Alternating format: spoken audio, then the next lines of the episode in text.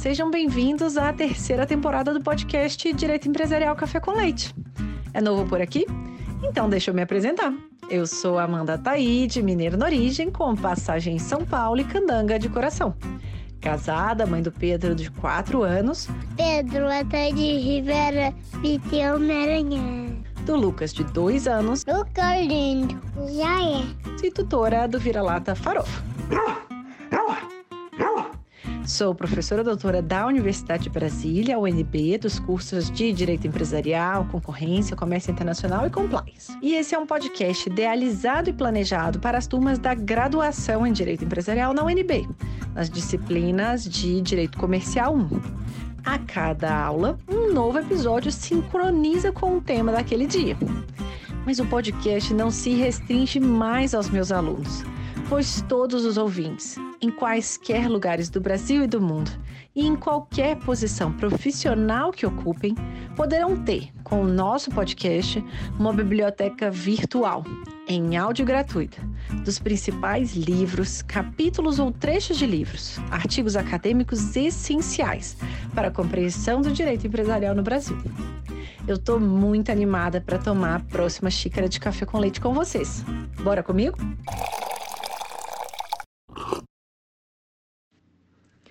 A nossa xícara de café com leite de direito empresarial de hoje vai tratar de um tema bastante atual no direito empresarial, que é a Lei 14193 de 2021, que instituiu a Lei das Sociedades Anônimas do Futebol, as chamadas SAFs.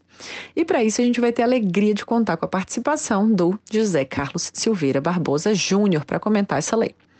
O José Carlos é bacharel em Direito pelo CEUB, possui pós-graduação em Direito Empresarial com concentração em Societário, Mercado de Capitais pela FGV Rio, é consultor do Senado na área de Direito Econômico e Regulação, Direito Empresarial e do Consumidor desde 2014, tendo atuado é, justamente no processo de legislativo dessa lei no Congresso Nacional. Além disso, ele é também advogado. Zé Carlos, muito obrigada por ter aceitado o convite para participar do nosso podcast, por apresentar de um modo simples, curto e gostoso esse tema das sociedades anônimas do futebol. É, Amanda, ó, eu que agradeço o convite, tá? Além de conhecer você há um bom tempo, aproveito a oportunidade para mais uma vez registrar aqui minha admiração pela sua trajetória profissional e parabenizar essa iniciativa do podcast, tá? E me, me colocar aqui sempre disponível para somar no que for possível. Então, José Carlos, de onde que surgiu a discussão sobre a necessidade de uma lei das sociedades anônimas do futebol no Brasil? De que modo que a experiência internacional influenciou esse contexto, essas discussões do Congresso? Como que se deu a tramitação do processo legislativo? Se você puder trazer um pouco para a gente dessa sua visão de dentro, né, enquanto consultor do Senado. Ah, legal, Amanda. E eu vou tentar dar minha impressão, né, com alguém que chegou a trabalhar com essa matéria algumas oportunidades lá no Congresso. Mas basicamente é o seguinte: de onde chegou essa ideia de sociedade anônima para o futebol lá, né? Em rápidas palavras, é... na justificação do projeto de lei, a proposta foi servir de gatilho para a criação de um mercado em que houvesse a obrigatoriedade de regras claras de governança, controle, transparência, mecanismos mais modernos de financiamento da atividade que não aquele mero, enfim, recorrer a bancos, né, ao mercado financeiro. E a solução foi oferecer um, um tipo societário, um formato societário específico que pudesse compatibilizar melhor com esse mercado pujante que é o futebol no Brasil. Acredito também que soma aí o fato do, de existir diversos casos de corrupção no âmbito esportivo, no âmbito esportivo né, com baixa responsabilização de dirigentes, fora um estoque de dívida calculado recentemente aí, acho que aproximado 10 bilhões de reais, né? aqui incluindo dívidas privadas e também com o poder público. Dito isso, é, a lei da SAF, ela, enfim, ela certamente foi inspirada em legislações estrangeiras, né? Eu lembro quando é, fiz parte da assessoria da CPI do futebol, instalada em 2015 lá no Senado. A origem, inclusive, da CPI foi analisar casos é, de corrupção e intermediação, né? casos de empresas que faziam agenciamento e intermediação. Mas, enfim, é, um dos encaminhamentos que foi dado foi justamente fazer um estudo propositivo, né, um diagnóstico do futebol no país. Eu lembro de pesquisar e identificar que é, a Itália e a França, já na década de 80, obrigavam, tinham legislações que obrigavam a constituição de sociedades anônimas para poder competir profissionalmente, né, o desporto de futebol. Espanha na década de 90, Portugal também, Alemanha e Grã-Bretanha, elas facultavam por outro lado, era muito comum a constituição de sociedades de capital, sociedades anônimas, justamente para poder acessar e ter um melhor financiamento desse tipo de capital. É... Na década de 80 também era comum o acesso e a negociação de ações em bolsa de valores ou mercados é, regulamentados. É, vários abriram capital, fechavam, enfim, tinha uma certa oscilação. Fato é que no Brasil nós estamos bem, estamos né, bem atrasados. E um marco regulatório que possa estimular o acesso a esse tipo de mercado mais maduro, e aí a SAF ela vem como uma sociedade anônima de modo mais simplificado, com regras mais simplificadas, é certamente benéfico para o país. Mas é preciso registrar aqui que a sociedade anônima de futebol ela não é uma obrigatoriedade, né? É, já se pode constituir um clube empresa no Brasil há vários anos. Uh, inclusive, óbvio que historicamente os clubes se associam ali, né, elas se constituem em forma de associação civil, né, até se remontando a um histórico é, passado que, que, que as pessoas se reuniam para a prática de atividades esportivas, sem fins econômicos, né? E aí um exemplo são os clubes que a gente frequenta, tem atividade social, mas à medida que as competições vão ganhando contornos mais complexos, é possível aumentar a competitividade ali entre né, atletas e entidades e também um aspecto de identidade, e aí vem a torcida. À medida que, que, que, que isso vai se desenvolvendo, vai nascendo ali um mercado consumidor, né?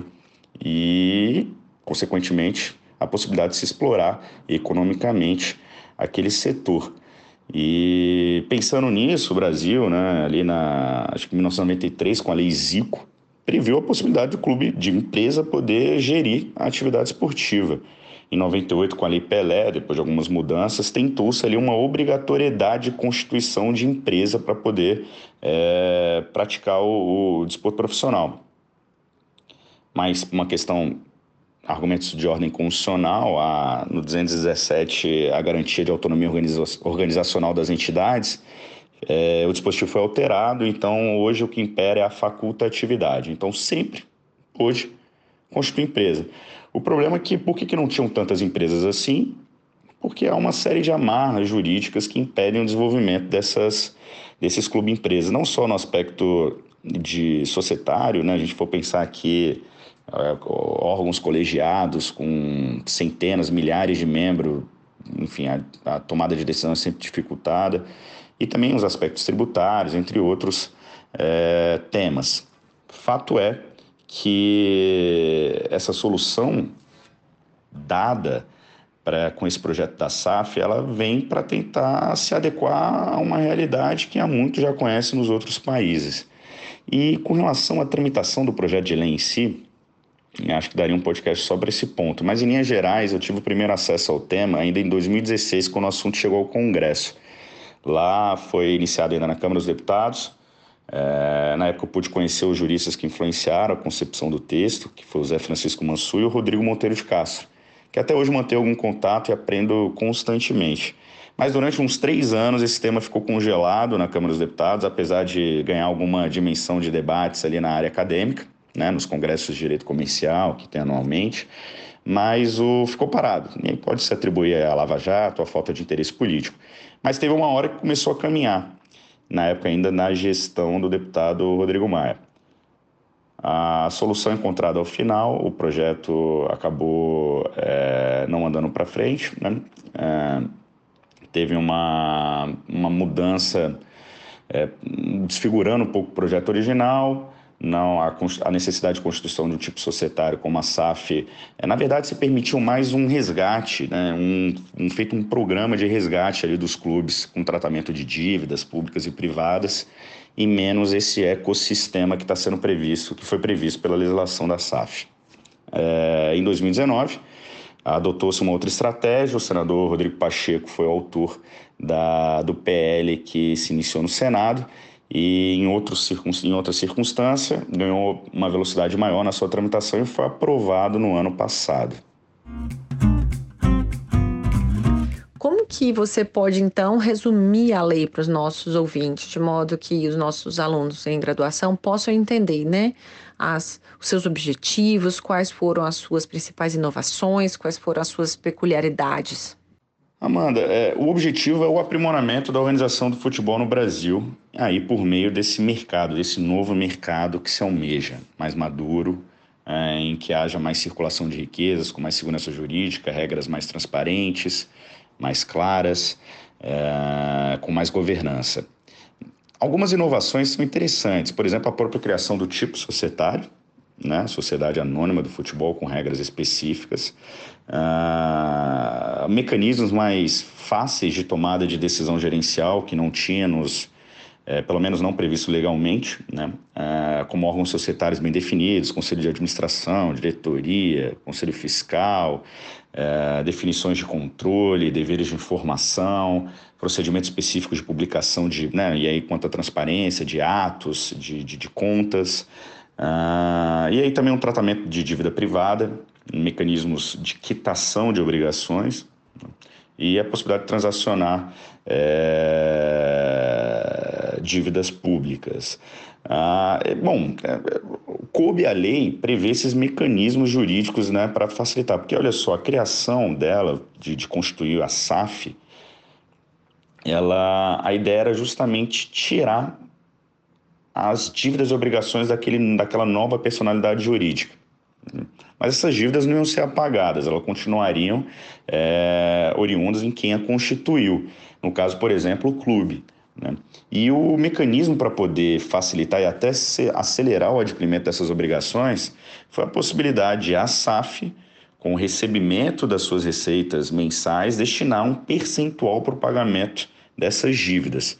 De acordo com a lei, há uma previsão de 20% da receita corrente mensal e, até, e 50% das remunerações a título de acionista, né, os dividendos e juros, serem destinados para o pagamento das dívidas é, oriundas lá, é, é, constituídas pelo clube. Tá? Há também a possibilidade de um regime centralizado de execução civil e trabalhista, o que facilita a negociação e evita, por exemplo, surpresa de penhora, bloqueio judicial indesejado. Há também a previsão de um acesso à recuperação judicial ou extrajudicial, e aqui não só para empresas, os clubes também têm esse acesso. E fora o um mecanismo, enfim, um regime tributário mais favorecido para poder uh, se aproximar um pouco do regime que era utilizado pelas, pelas, pelas associações. É, em resumo, ali ela busca criar um ecossistema mais propício para o financiamento privado. Aqui existe a possibilidade até desses, é, dessa, das SAFs emitirem títulos de dívidas, debentures FUT, né? e para poder quitar suas obrigações e, quem sabe, reduzir o custo. E então, agora que a gente entende um pouquinho dessa lei, se a gente tem aquela expressão de que uma lei funciona ou não funciona, né? Parece que essa lei funciona, parece que essa lei colou aqui no Brasil, né? Quais que são aí os casos recentes de SAF no Brasil? Que você pode comentar com a gente um pouquinho das experiências que tem tido até agora? É, quais são aí os, os resultados que têm sido alcançados até esse momento? Pois é, essa questão de. Eu tenho a impressão que colou, viu, Amanda? Assim, é... ela, até o momento, ela parece já ter produzido vários efeitos esperados. Até onde eu sei, além do Cruzeiro e Botafogo, né? Cruzeiro adquirido pelo Ronaldo, Botafogo pelo Texto, é... que foram os primeiros clubes né, a aderirem. Tem-se notícia do América Mineiro, do Curitiba, do Cuiabá, que já era um clube empresa, é, do Figueirense, que, enfim, é, teve uma tentativa de clube empresa e teve quase a beira da falência, e aqui no DF com o Gama. É, ah, também é, foi noticiado pela mídia que o Vasco e o Bahia estão em tratativas também de se transformarem em SAF. Me parece que o resultado até o momento é positivo. Apesar de um ou outro desencontro contratual noticiado pela mídia, especial com o Cruzeiro, é, ainda, enfim, ainda é cedo para um balanço mais específico, até porque, enfim, a, Acho que vai, vai completar um ano ainda da legislação, a própria inclusão dos exercícios fiscais ainda não permitem ter um comparativo mais claro. Mas a expectativa é grande. Então a gente agora já conhece alguns dos casos, né? Para os torcedores aqui apaixonados por futebol, a gente já começa a entender um pouquinho, ter um pouquinho mais de proximidade desse tema, né? Mas isso não significa que tudo são flores, né? Quais que são os desafios para SAFs no Brasil? A gente está vendo algumas primeiras decisões judiciais sobre o tema, como por exemplo a questão da responsabilidade da SAF, né, por questões trabalhistas de uma, de uma associação anterior, no caso do Cruzeiro. É, o que que parece que vai demandar atenção ou maiores investigações a respeito do, do tema? Cara, verdade, Amanda. Já decisões sendo proferidas e, como qualquer lei, vai haver um período de adequação jurisprudencial, né? Eu acredito que essa transição é inevitável, a gente vai ter que passar por ela, até para fins de maturidade desse novo ambiente legal. Sobre os casos em concreto, eu acredito que ainda virão, e ainda virão mais, até que chegue na estabilização de entendimento. Como o Cruzeiro foi o primeiro clube a se transformar em SAF, ah, enfim, era esperado que viessem atingi-lo primeiramente. Mas eu não sei, a justiça trabalhista, historicamente, ela tem um olhar mais cauteloso com o trabalhador. Né? A depender da, da, da, das formas de constituição da SAF, é, há uma previsão legal de afastamento da cobrança. É, enfim, não poderia a SAF ser responsabilizada. Mas enquanto ainda houver essa, esse período de adaptação, vai, vai haver uma necessidade de uma advocacia cultural para tentar minimizar essas assimetrias entre os sistemas. Mas enquanto isso, acho que vai ser, enfim, não vai ser raro ver decisões é, estendendo sobre a pretexto da existência de grupo econômico, de uma associação, ou de uma é, corresponsabilização entre as dívidas. Bom, no plano legal, eu acredito que são esses os grandes desafios, é tentar compatibilizar esses, as inovações com os ordenamentos hoje vigentes, é, conciliar esses regimes, esses microsistemas já previstos. A lei ela traz um regime centralizado de execução, ou seja, um tratamento específico da dívida trabalhista e um tratamento específico da dívida civil. Até então, somente a Justiça Trabalhista que cuidava dessa matéria, e mesmo assim organizada internamente, nem previsto por lei. O, como é que vai ficar agora? Esse é o desafio hoje do Tribunal de Justiça Civil.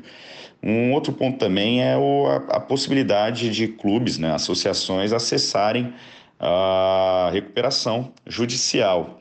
E aí, apesar de não haver uma previsão, enfim, uma previsão legal antigamente, é, e, e, terem decisões que permitiram algumas associações é, acessarem a legislação de recuperação é, judicial, de empresas e não um sistema de insolvência, há ainda umas questões lacunosas aí. É, beleza, e o clube acessou a, a lei de, de, de falências. Vai convolar? Não vai? Vai falir, mas é uma associação, o regime vai ser da insolvência, vai ser o regime previsto na legislação falimentar. Isso não está muito claro na legislação. Talvez aí o judiciário vai ser chamado a solucionar. Esses foram alguns desafios no plano legal. Acho que no plano organizacional tem um outro drama, e aí é um desafio de cultura mesmo. O que está havendo é uma verdadeira troca de titularidade, uma troca de poder decisório, sai cartolas, entram os novos proprietários, os investidores, as novas, as novas diretorias. A expectativa é que a boa gestão impere. Aí ganham os torcedores, ganham o mercado, ganham o esporte no fim, né? E caminhando agora para o final, é uma pergunta que é específica dessa terceira temporada. Será que você pode comentar alguma coisa que não aconteceu conforme inicialmente planejado, um tropeço, um percalço na sua carreira e que depois foi importante, que aconteceu, que você pode compartilhar com a gente para quem queira né, ter uma atuação? É, na advocacia, como consultor é, de processo legislativo, é, atua, atuando aí nesses, nesses temas né, de direito empresarial? Eita, curiosa essa pergunta, é difícil também. Mas enfim, é, eu não sei, acho que quanto mais cedo a gente sabe o que gosta, ou a gente identifica com temas conexos com as nossas aptidões pessoais, profissionais, melhor, né? Mas, enfim, é, nem todo mundo consegue planejar tudo direitinho. Eu acho que eu sou um exemplo, assim. É, cara, tá tanto fator envolvido, né? Cada caso é um caso. Difícil dizer como é o caminho. Mas, assim, se eu pudesse elencar um percalço que deu certo na frente, eu acho que foi justamente não ter certeza do que queria. Eu acho que eu gostava de tudo um pouco fiz muitos estágios nas mais diversas áreas, tributária, concorrencial, societária. Eu, no início, da, é, no início da, logo depois de formado, advoguei na área de consumidor em instâncias inferiores, previdência privada, instâncias superiores, enfim. Eu acho que essa gama de inputs ajudaram, colaboraram para eu ser aprovado na carreira de consultor legislativo, que exige uma constante troca de matéria, né? pelo menos nas áreas em que você é, foi aprovado. Enfim, eu acho que no fim, o que escolhemos tocar, a gente tem que procurar fazer bem feito, né? É, espero ter atendido a pergunta, desculpa se não ter conseguido. E por fim, quem que você gostaria de ouvir aqui no podcast? E qual colega, colega, é, professor, é, livro, texto, autor, autora? Quem que você gostaria de pegar o podcast e falar, nossa, esse aqui tá disponível, nem acredito, vou parar agora tudo para ouvir.